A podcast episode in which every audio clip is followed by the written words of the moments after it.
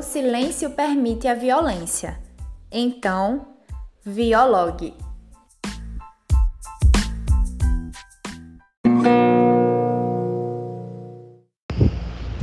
Sejam bem-vindos a mais um podcast do projeto de extensão intitulado Violog, da Universidade de Pernambuco, em parceria com o Núcleo Estadual de Telesaúde, vinculado à Secretaria Estadual de Saúde do Estado de Pernambuco, e também com o mestrado de Perícias Forenses da FOP. Sou Rafaela, acadêmica de enfermagem da Universidade de Pernambuco, e juntamente com Mariana vamos falar sobre o Outubro Rosa. Você sabe o que significa? Todos os anos, no mês de outubro, ocorre a campanha Outubro Rosa. Esse movimento foi iniciado na década de 1990, nos Estados Unidos, para aumentar a conscientização sobre o câncer de mama. A mobilização visa também a disseminação de dados preventivos e ressalta a importância de olhar com atenção para a saúde, além de lutar por direitos como atendimento médico e suporte emocional, garantindo um tratamento de qualidade.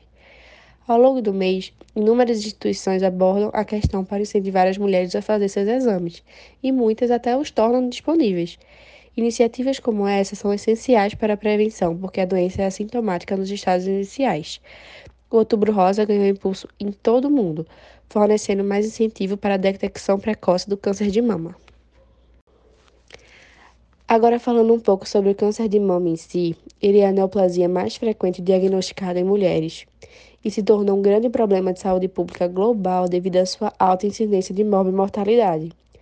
No Brasil, segundo o Instituto Nacional de Câncer, estima-se que para cada ano do triênio 2020-2022 terá 66.280 novos casos de câncer de mama.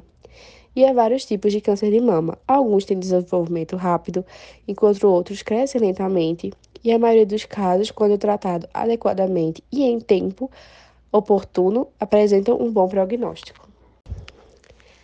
E o que pode causar o câncer de mama? Não há única causa. Diversos fatores estão relacionados ao câncer de mama.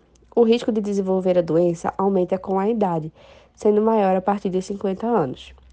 Alguns fatores de risco são a obesidade e sobrepeso após a menopausa, o sedentarismo, o consumo de bebidas alcoólicas, a exposição frequente a radiações ionizantes, como raio-x, a mamografia, a tomografia, também a história reprodutiva e hormonal, ter tido sua primeira menstruação antes dos 12 anos, não ter tido filhos e ter a primeira gravidez após os 30 anos, além de coisas como parar de menstruar após os 55 anos, ter feito uso de contraceptivos orais por tempo prolongado e também ter um histórico familiar de câncer. Então, o câncer de mama também acomete homens, porém é um caso muito raro, representando apenas 1% do total de casos da doença. Mas apesar de sua evolução temporal ascendente, o câncer de mama ele vem apresentando tendências descendentes de mortalidade em países desenvolvidos. Acredita-se que esteja relacionado ao maior acesso a serviços de saúde, que possibilita o diagnóstico precoce e o tratamento oportuno da doença, aumentando assim a sobrevida. Mas, entretanto, a mortalidade no Brasil ela permanece elevada, sendo o diagnóstico tardio o principal motivo dessa mortalidade. Vale destacar também que pesquisas mostram que diagnóstico de câncer de mama em estágio avançado está associado à renda, pois cerca de 40 a 60% dos estágios 3 e 4 no momento do diagnóstico ocorrem em mulheres de baixa renda. O autoexame da mama pode prevenir e diagnosticar o câncer de mama de forma precoce. E os sinais do câncer geralmente são caroços, nódulos endurecidos, fixos e geralmente indolor. Essa é a principal manifestação da doença e está presente em mais ou menos 90% dos casos. Também pode ocorrer alteração no bico do peito, pequenos nódulos na região embaixo da axila ou no pescoço, a saída espontânea de líquidos em um dos mamilos e a pele também pode ficar avermelhada, a pele da mama retraída ou parecida com casca de laranja.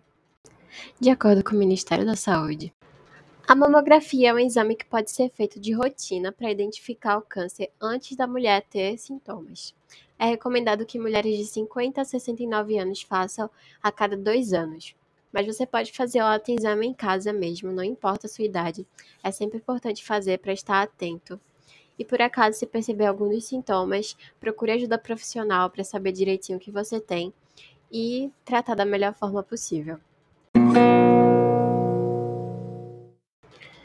Então é isso, o podcast vai ficando por aqui. Espero que tenham gostado. Muito obrigado que ficou até o final. Para mais informações, vocês podem seguir nosso Instagram, extensão Violog. Todo mês tem vídeo e podcast para vocês. É isso, muito obrigada.